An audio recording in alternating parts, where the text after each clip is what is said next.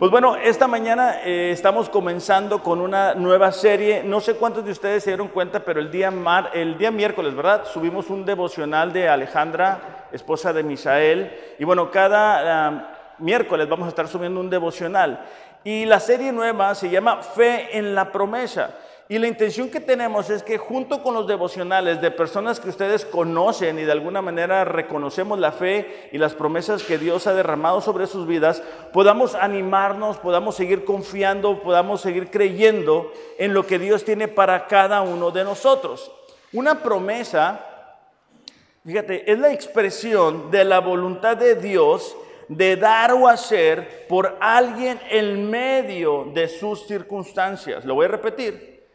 Una promesa, hablando de Dios, es la expresión de la voluntad de Dios de dar o hacer por alguien en medio de sus circunstancias. Es el deseo que Dios tiene de hacer algo en medio de lo que tú y yo estamos viviendo.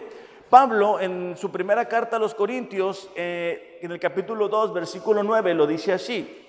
Ningún ojo ha visto, ningún oído ha escuchado ninguna mente ha imaginado lo que Dios tiene preparado para quienes esperan en Él. O en otras versiones dice, para los que confían en Él. Entonces, Pablo está diciendo que aquellos que estamos confiando en Dios o que estamos esperando en Dios, hay cosas que no han llegado al oído, no han llegado a la mente humana, pero que Dios las ha preparado para nosotros. La clave es el poder esperar de la manera correcta. La palabra esperar es aguardar, es buscar, es tener la expectativa y la esperanza de que Dios va a intervenir en medio de lo que estamos enfrentando, en medio de lo que estamos viviendo.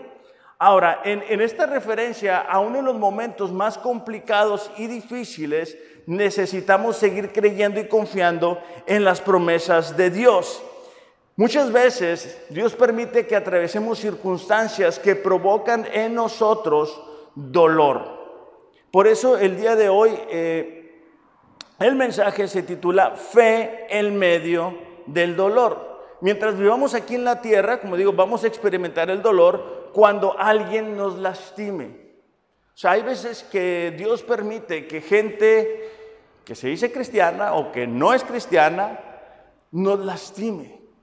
A veces Dios permite que suframos injusticias. En otras ocasiones, a la gente nos puede herir sin darse cuenta y eso provoca en nosotros dolor, sobre todo cuando es gente cercana, es gente de la familia, es gente en la que tú confiabas. Muchas veces algo que provoca dolor en nuestras vidas son las circunstancias, no cambian, ¿verdad? No son como nosotros quisiéramos que fueran. Y eso que provoca un dolor, nuestra expectativa es tener esto o aquello, pero no lo recibimos, entonces sentimos dolor. Otra razón por la cual podemos llegar a experimentar este dolor es nuestra desobediencia. Dios nos dijo que éramos por la derecha, nosotros decidimos darle por la izquierda, ahora pudiéramos estar experimentando dolor. ¿Por qué? Porque no obedecimos lo que Dios nos dijo. Cuando miramos a un ser querido sufrir, en la mayoría de las ocasiones, en nosotros provoca que un dolor también.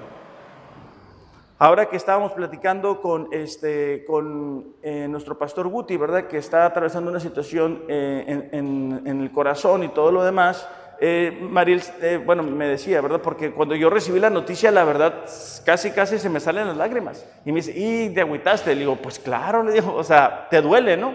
Entonces, cuando tú ves a alguien que quieres atravesar una situación difícil, ya sea por desobediencia o ya sea porque simplemente es parte de la vida, eso provoca en nosotros un dolor. También cuando miramos eh, o experimentamos la pérdida de alguien, eso provoca en nosotros dolor. Ahora, me di la tarea de buscar un poquito lo que significa dolor. Y es la sensación molesta que produce aflicción desagradable en el cuerpo o en el espíritu. Lo voy a repetir. Sensación molesta que produce aflicción desagradable en el cuerpo o el espíritu. Puede tratarse de dolor físico o emocional que afecta directamente nuestro estado de ánimo. Cuando nosotros miramos la Biblia y miramos a aquellas personas que fueron vencedores, de acuerdo a nuestro lema para este año, descubrimos que junto con su vida, junto con su proceso, hubo una gran cantidad de dolor. Por ejemplo, en el caso de David, nos damos cuenta que constantemente fue traicionado, fue perseguido y él tuvo que experimentar dolor. La mayoría de nosotros recordamos, ¿verdad?, cuando David tumbó a Goliat, o recordamos que él fue el, rey más grande, pero en medio de todo eso siempre le acompañó el dolor. Otro, otro claro caso de gente que experimentó dolor es José. José, ahorita vamos a estudiar su historia, pero también experimentó gran porción de dolor. Gedeón, un líder que recordamos, ¿verdad? Porque Dios le llama guerrero valiente y, esforzado, ¿verdad? pero él estuvo viendo a su gente, a su familia, experimentando una, momentos precarios, ¿verdad? Sufriendo por alimentos, siendo golpeados, siendo lastimados por los madianitas, y obviamente eso provoca en él, pues, dolor. Otra historia es eh, Jefté. Jefté es un hijo ilegítimo de su padre, nacido de una prostituta, y él fue expulsado cuando cumple la mayoría de edad. Él es expulsado por sus hermanos y una vez más, eh, más adelante miramos que Dios lo levanta, ¿verdad? Pero el punto que quiero resaltar es que también tuvo que experimentar dolor. Y así nos podemos ir por, la Biblia, ¿verdad? Los apóstoles, eh, Pablo, Timoteo, cada uno de ellos tuvieron que experimentar gran eh, cantidad de dolor. Entonces muchas veces en el proceso que tiene Dios para con nosotros nos desesperamos porque las circunstancias no cambian como nosotros quisiéramos que cambiara. No vemos que las promesas de Dios se hacen de un día para el otro.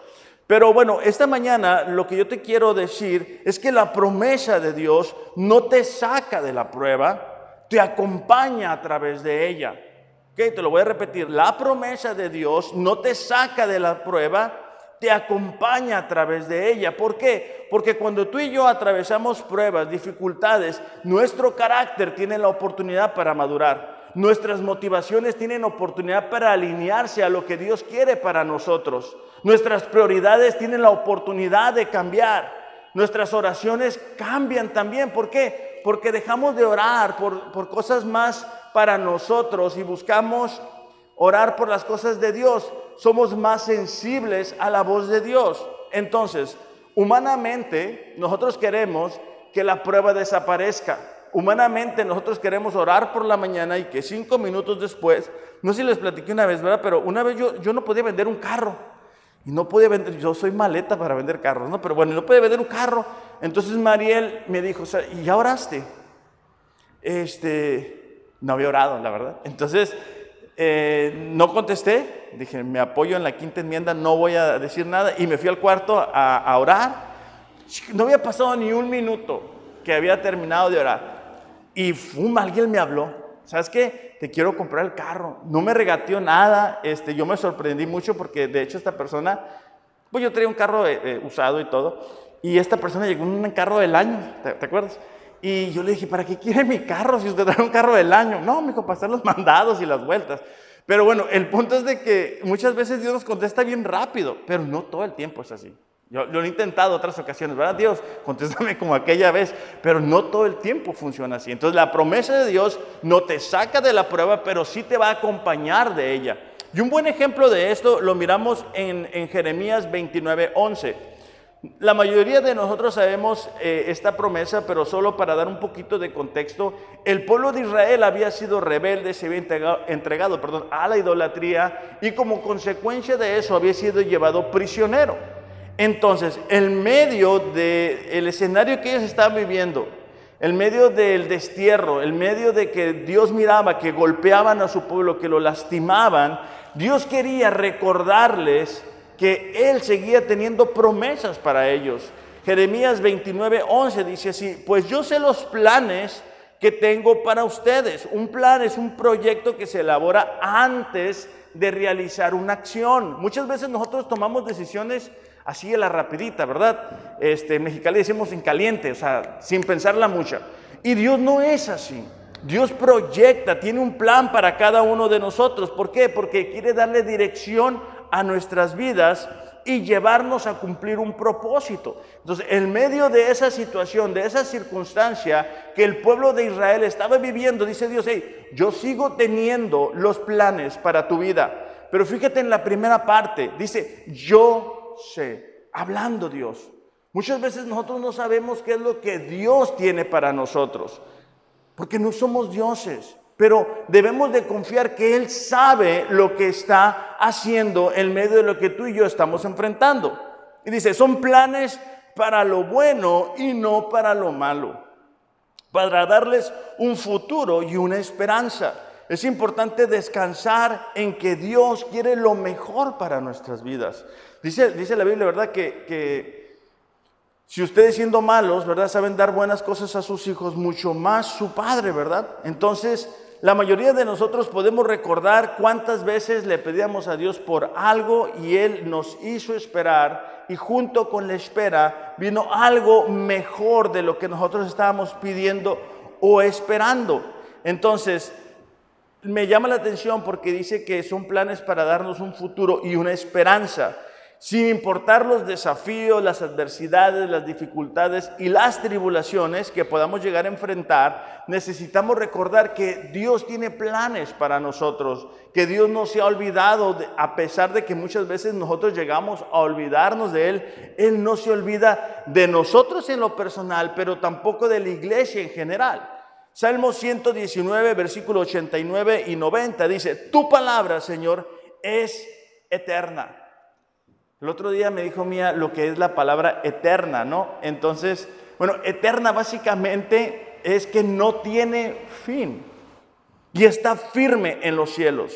Tu fidelidad permanece para siempre. Entonces, cuando tú y yo enfrentamos momentos de dolor, cuando tú y yo enfrentamos circunstancias que nos lastiman, que provocan un dolor, en la mayoría de las ocasiones, yo creo que más interno que externo, necesitamos tener fe en las promesas de Dios, fe en que Dios tiene planes para nosotros, fe en que esto no se ha terminado. Muchas veces como seres humanos nosotros intentamos poner un punto final en algo que solamente Dios está poniendo una coma.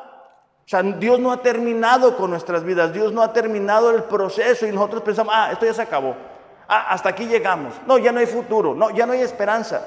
Y sí hay, porque Dios no ha terminado. Dios, dice la Biblia, ¿verdad? Que los planes de Dios son perfectos. Y Él va a llevar a cabo en la vida de cada uno un proceso, pero tenemos que seguir creyendo y confiando en las promesas de Dios. Ahora, como te decía al principio, ¿no? En la Biblia hay bastante gente que venció, este, que salió adelante superando el dolor. Pero bueno, yo me identifico mucho con José, entonces voy a, nada más lo vamos a utilizar como historia central y vamos a ir añadiendo algunos otros textos para acompañar el proceso. Y bueno, la mayoría de nosotros sabemos que José era un joven así como Nefi, más o menos, este, alegre, buena onda, este, musculoso, de buen ver. Y bueno, este, ¿sí, verdad, Nefi? Ok. Porque como que estás dudando. No, no, ok. Entonces, eh, Dios le entrega unas promesas a José, a pesar de que era muy joven, a pesar de que todavía no conocía mucho acerca de lo que esas promesas iban a significar. Pero bueno, eh, en medio de todo eso, es el padre de José y de los once hermanos, bueno, en aquel tiempo no había televisión, no había Netflix, no, las familias eran muy numerosas, entonces, este, estos hermanos, dice la Biblia, que tenían envidia de José porque el padre de José mostraba su favoritismo acerca de él. Génesis capítulo 37, versículo 4 dice, sus hermanos vieron que su padre amaba más a José que a todos ellos. Por eso lo odiaban y no podían hablarle amistosamente. Bueno, el mismo padre, ¿verdad? Estaba provocando los celos y la envidia de los hijos sobre la vida de José. Y en una ocasión, y es donde vamos a comenzar la historia, en una ocasión el padre de José envía a José a buscar a los hermanos, habían ido a, alimentar a, los animales y, José, el padre de José lo envía a buscarle. Y bueno, mientras José va de camino y los hermanos comienzan a verlo, ellos permiten que la envidia, el coraje, todo lo que tenían en contra de José comience a aflorar y empiezan a cranear, digo yo, ¿verdad? A pensar cómo eh, cobrárselas o cómo lastimarlo, a pesar de que José no, pues no les había hecho daño. Y bueno, es aquí donde vamos a ver tres escenarios en los cuales tú y yo podemos experimentar dolor. Y el primer escenario es el pozo un pozo. Un pozo es un hoyo del cual no podemos salir por nosotros mismos. Es un agujero, es una situación que nos supera, de la cual no podemos salir, de la cual no podemos muchas veces mirar luz, no alcanzamos a ver esperanza, nos sentimos atrapados, no tenemos el control, no sabemos cuándo va a terminar, no sabemos ni en qué ni cuándo comenzó.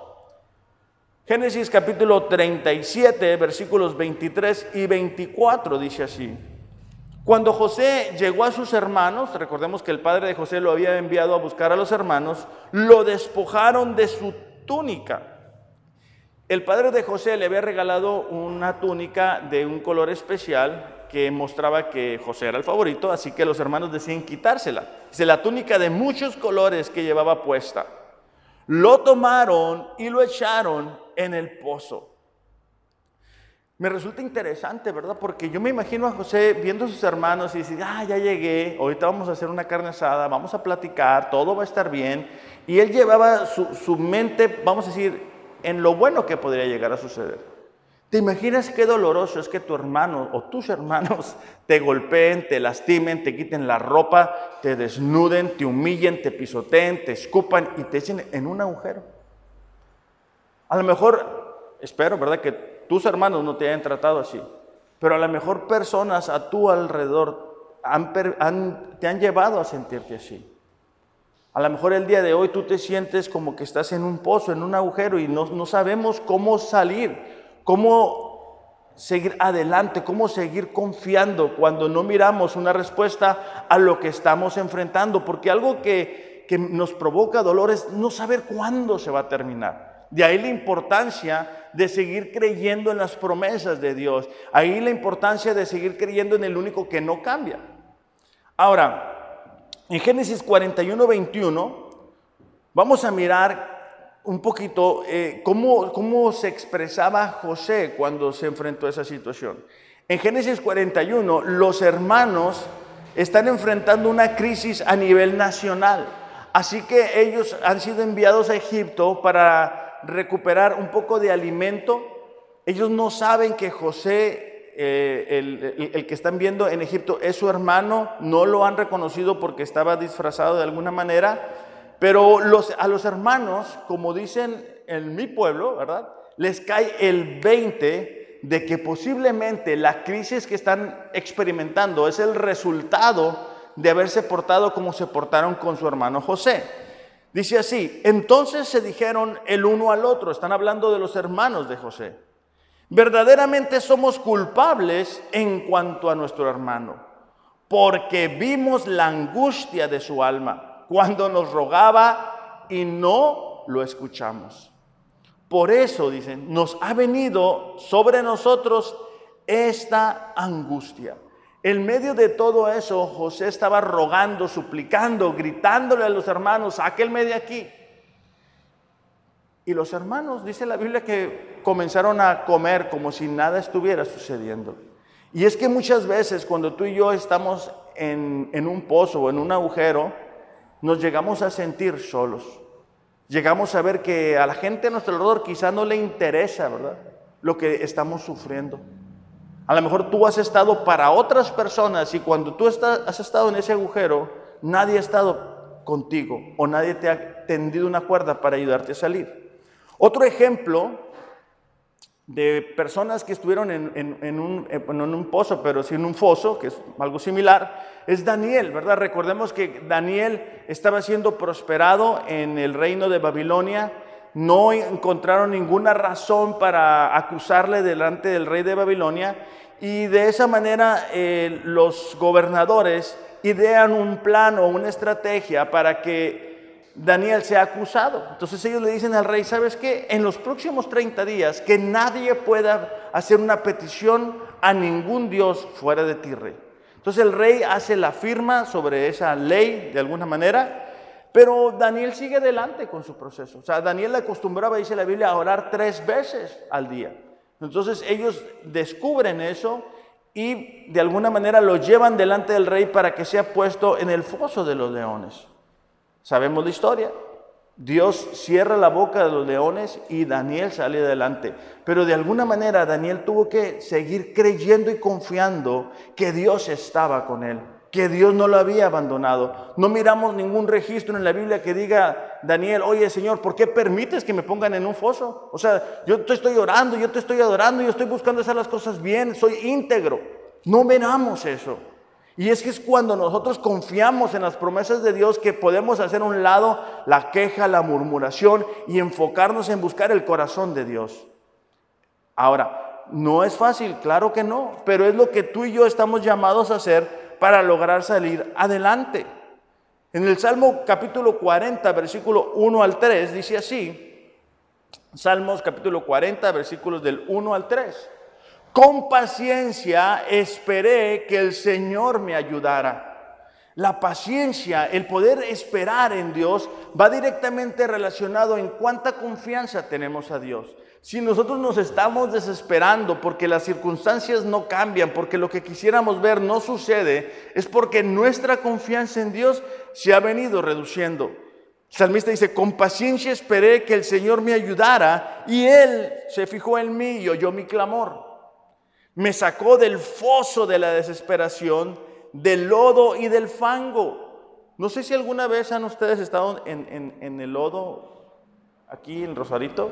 En, mi cuadra, en, Mexicali, acostumbramos que, bueno, yo vivía en un área no muy, o sea, no de mucho dinero, y cuando llovía estaba bien padre porque este, los carros se atascaban y toda esa onda, pero se hacía como una especie de alberca, y eso nos permitía jugar en el lodo, bueno, pues no está niño, ¿no? Y te diviertes con eso. Pero de alguna manera te das cuenta que no, te, no puedes moverte con la facilidad cuando estás en el lodo o en el fango. El salmista está expresando lo mismo. El salmista está expresando que, que, la impotencia que muchas veces se siente al no poder avanzar o no sentir la estabilidad o la firmeza porque las circunstancias están cambiando a nuestro alrededor. Entonces, cuando tú y yo estamos en el, en el pozo o en algún agujero, o aquí en este caso en el foso, sentimos esa desesperación. Pero dice el salmista, puso mis pies sobre suelo firme. Y a medida que yo caminaba, me estabilizó. Necesitamos seguir caminando. Necesitamos seguir haciendo las cosas que sabemos que debemos de hacer necesitamos seguir leyendo la Biblia, necesitamos seguir orando, necesitamos seguir viniendo, necesitamos seguir teniendo cuidado con nuestra actitud, con nuestras motivaciones, con nuestras palabras, para que de esa manera Dios pueda hacer el proceso en nuestras vidas. Me gusta el versículo 3 porque dice, me dio un canto nuevo para entonar, un himno de alabanza a Dios. ¿Por qué? Porque cuando tú y yo estamos en, en una situación difícil, muchas veces pueden salir de nuestra boca queja, desconfianza, palabras que salen de lo que estamos viviendo. Pero dice el salmista que Dios cambió lo que salía de la boca de él. Dice, muchos verán lo que él hizo y quedarán asombrados y pondrán su confianza en el Señor. Cuando tú y yo tenemos la posibilidad de contar nuestro testimonio, lo más bonito es decir, ¿sabes qué? Yo estaba tan, tan abajo. A veces que estamos escuchando, ¿verdad? O yo escucho la historia de Carlos, o la, historia de Ernesto, o la historia de Nefi, y, y, uno de alguna manera dice, no, no, no, Dios hizo algo más grande en mi vida. A mí me sacó de más abajo todavía. Y cuando la gente ve eso, nos podemos dar cuenta que damos testimonio de nuestro Dios, porque damos testimonio de lo que Él hizo en medio de nuestras circunstancias, cuando tú y yo estábamos en un pozo. Ahora, la historia de José no termina ahí, sino que continúa hacia un nuevo capítulo. Y es que cuando los hermanos de José lo ponen ahí, la idea era matarlo, pero ellos vuelven a pensar y toman la decisión de mejor ponerlo en el desierto. Y ese es el segundo escenario que te quiero compartir en esta mañana. El desierto es un área de tierra extremadamente seca, un lugar solitario, desolado y vacío. Te voy a repetir eso. El desierto es un área de tierra extremadamente seca, un lugar solitario, desolado y vacío. Para gente como Ariel y como yo, que conocemos Mexicali, podemos entender de una idea muy clara, ¿verdad?, cómo es el desierto. Pero eh, aquí vamos a hablar del desierto espiritual, porque muchas veces sentimos una sequedad en nuestra vida espiritual. Muchas veces sentimos un desánimo para buscar a Dios, unas pocas ganas de leer la Biblia, menos ganas de veces de venir. Nos sorprendemos, ¿verdad?, de sentirnos como nos sentimos cuando en algún momento de nuestras vidas llegamos a estarle compartiendo a las personas de nuestra fe, llegamos a hablarles a otros, ¿verdad? Era imposible que el domingo no estuviéramos aquí con la mejor actitud. O durante la semana era casi imposible, ¿verdad?, que no hubiéramos leído la Biblia. Pero poco a poco, ¿verdad?, eso va sucediendo en nuestros corazones y tenemos un corazón en forma de desierto, un corazón desolado, un corazón vacío, un corazón frío, un corazón que se siente solo. Génesis capítulo 37, versículo 28 dice así, entonces cuando se acercaron los ismaelitas, que eran los mercaderes madianitas, los hermanos de José lo sacaron de la cisterna o del, foso, del pozo, perdón, y se lo vendieron por 20 monedas de plata. Y los mercaderes lo llevaron a Egipto. Bueno, en aquel tiempo recordemos que no había carros, entonces el camino del lugar donde se encontraban a Egipto era un desierto. Entonces imagínate el cambio para José.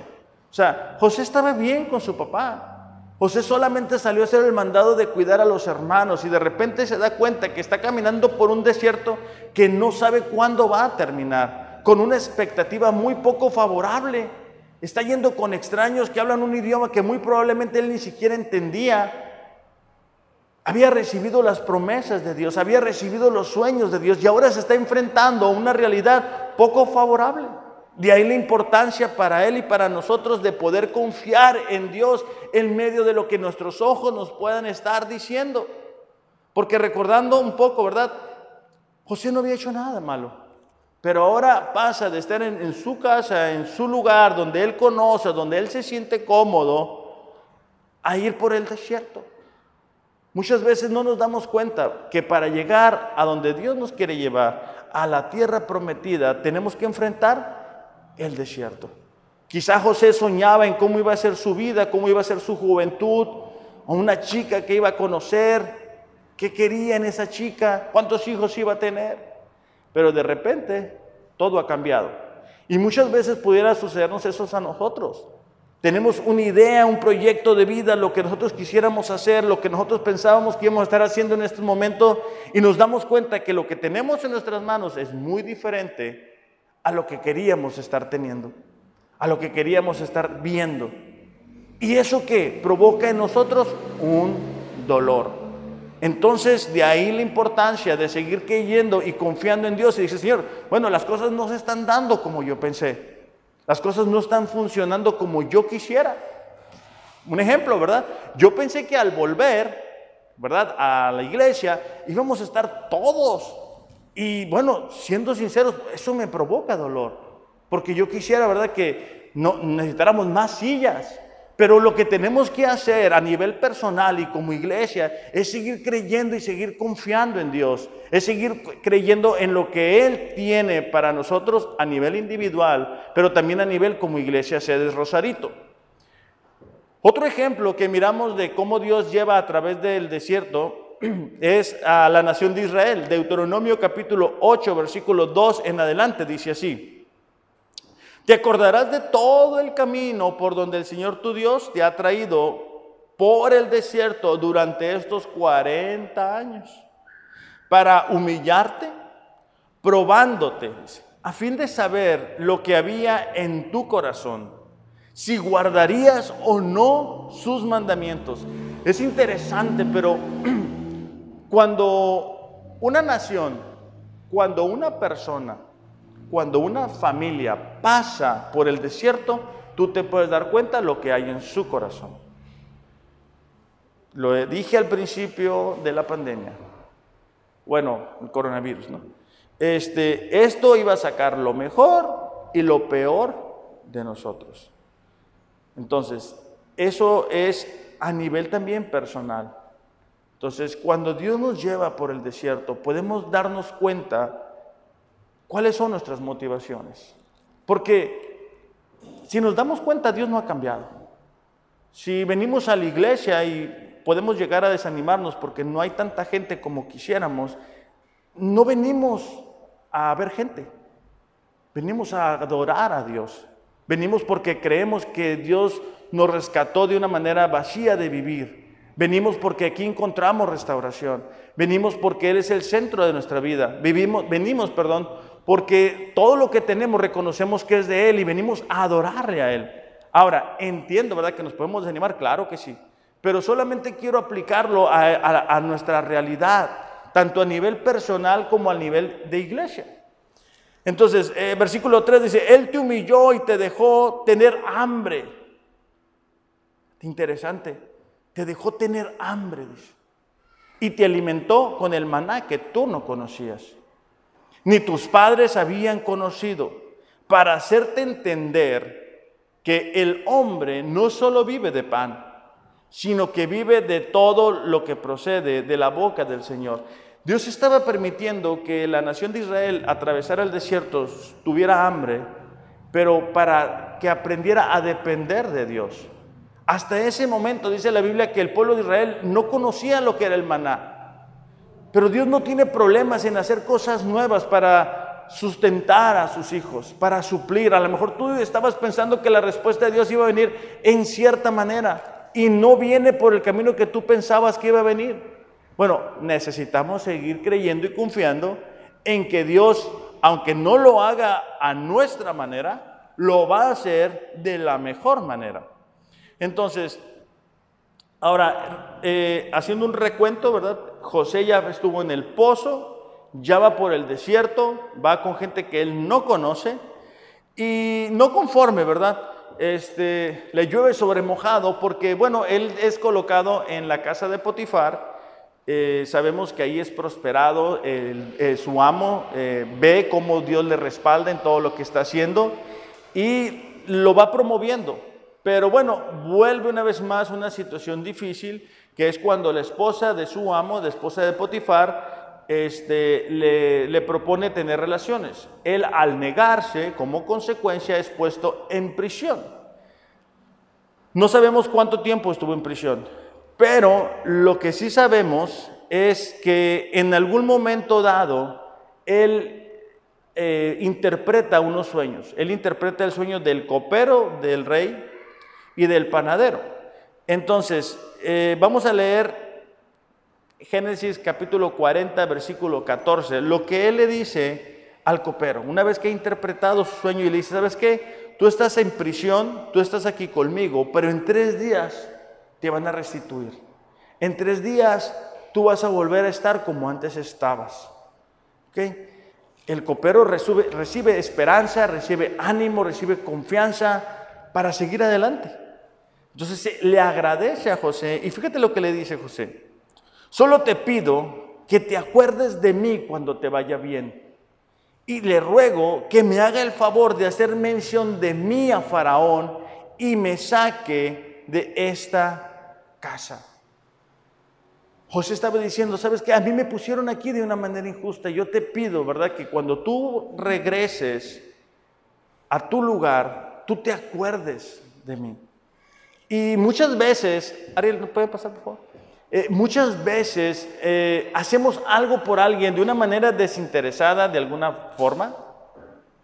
Este, y nos damos cuenta que cuando nosotros somos los que, los que estamos eh, batallando, experimentamos el olvido, que es el tercer escenario en el cual experimentamos dolor. Cuando nos sentimos solos, cuando sentimos que a lo mejor Dios no está viendo lo que estamos enfrentando, no está siendo consciente de lo que nos duele, o que parece que no va a intervenir en medio de lo que estamos enfrentando.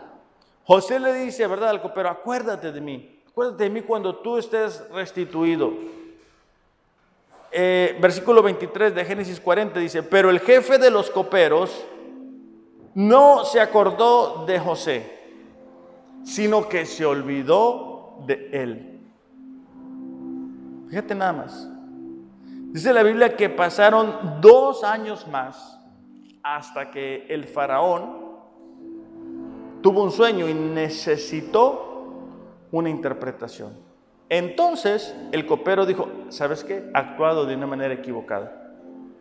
Hace dos años una persona llamada José me ayudó, interpretó un sueño para mí. En ese momento el faraón llama a José, no únicamente eh, lo jala a estar con él, sino que lo nombra el número dos de toda la nación. Casi todos sabemos la historia. Eh, pero el faraón, el copero, los hermanos, los madianitas, Potifar, solamente son parte del plan de Dios para la vida de José y para nuestras vidas. Ni los hermanos, ni los madianitas, ni Potifar, ni el pozo, ni el desierto, ni la prisión está en control de nuestras vidas. Solamente Dios es el que permite que ciertas cosas sucedan. Job capítulo 19, versículo 14, ¿verdad? Un personaje que también sabemos que experimentó el dolor, dice, mi familia se ha ido y mis amigos íntimos se olvidaron de mí. Mi familia se ha ido y mis amigos íntimos se han olvidado de mí. Esta mañana yo quiero invitarte, ¿verdad? No importa lo que veamos físicamente, no importa lo que estemos sintiendo, lo que importa es lo que Dios ha prometido. Y voy a pedirle a Arely si me ayuda con la luz y nos podemos poner de pie. Y yo quiero hacer únicamente un ejercicio contigo, porque yo sé que podemos estar enfrentando circunstancias difíciles y complicadas. Pero el ejercicio que quiero proponerte y que quiero proponerles a las personas que nos puedan estar escuchando, viendo a través de las plataformas digitales, es que tú cantes esta canción como si fuera la última canción que tú fueras a cantar. Como si tú estuvieras en la seguridad que el día de mañana Jesús viene por nosotros. ¿Cómo le cantaras a Dios? ¿Cómo le ¿Con qué entusiasmo, con qué actitud, con qué motivación tú le ibas a cantar a Dios? A lo mejor tus circunstancias no cambian al salir de aquí, pero Él tampoco ha cambiado. Él sigue siendo nuestro Dios, sigue siendo nuestro Señor, sigue siendo nuestro Salvador, sigue siendo quien nos ha dado propósito y quien nos ha prometido que siempre estaremos con Él y sobre todo que Él siempre está con nosotros. Así que yo te quiero invitar, levanta tus manos, cierra tus ojos y concéntrate en adorar únicamente a Dios.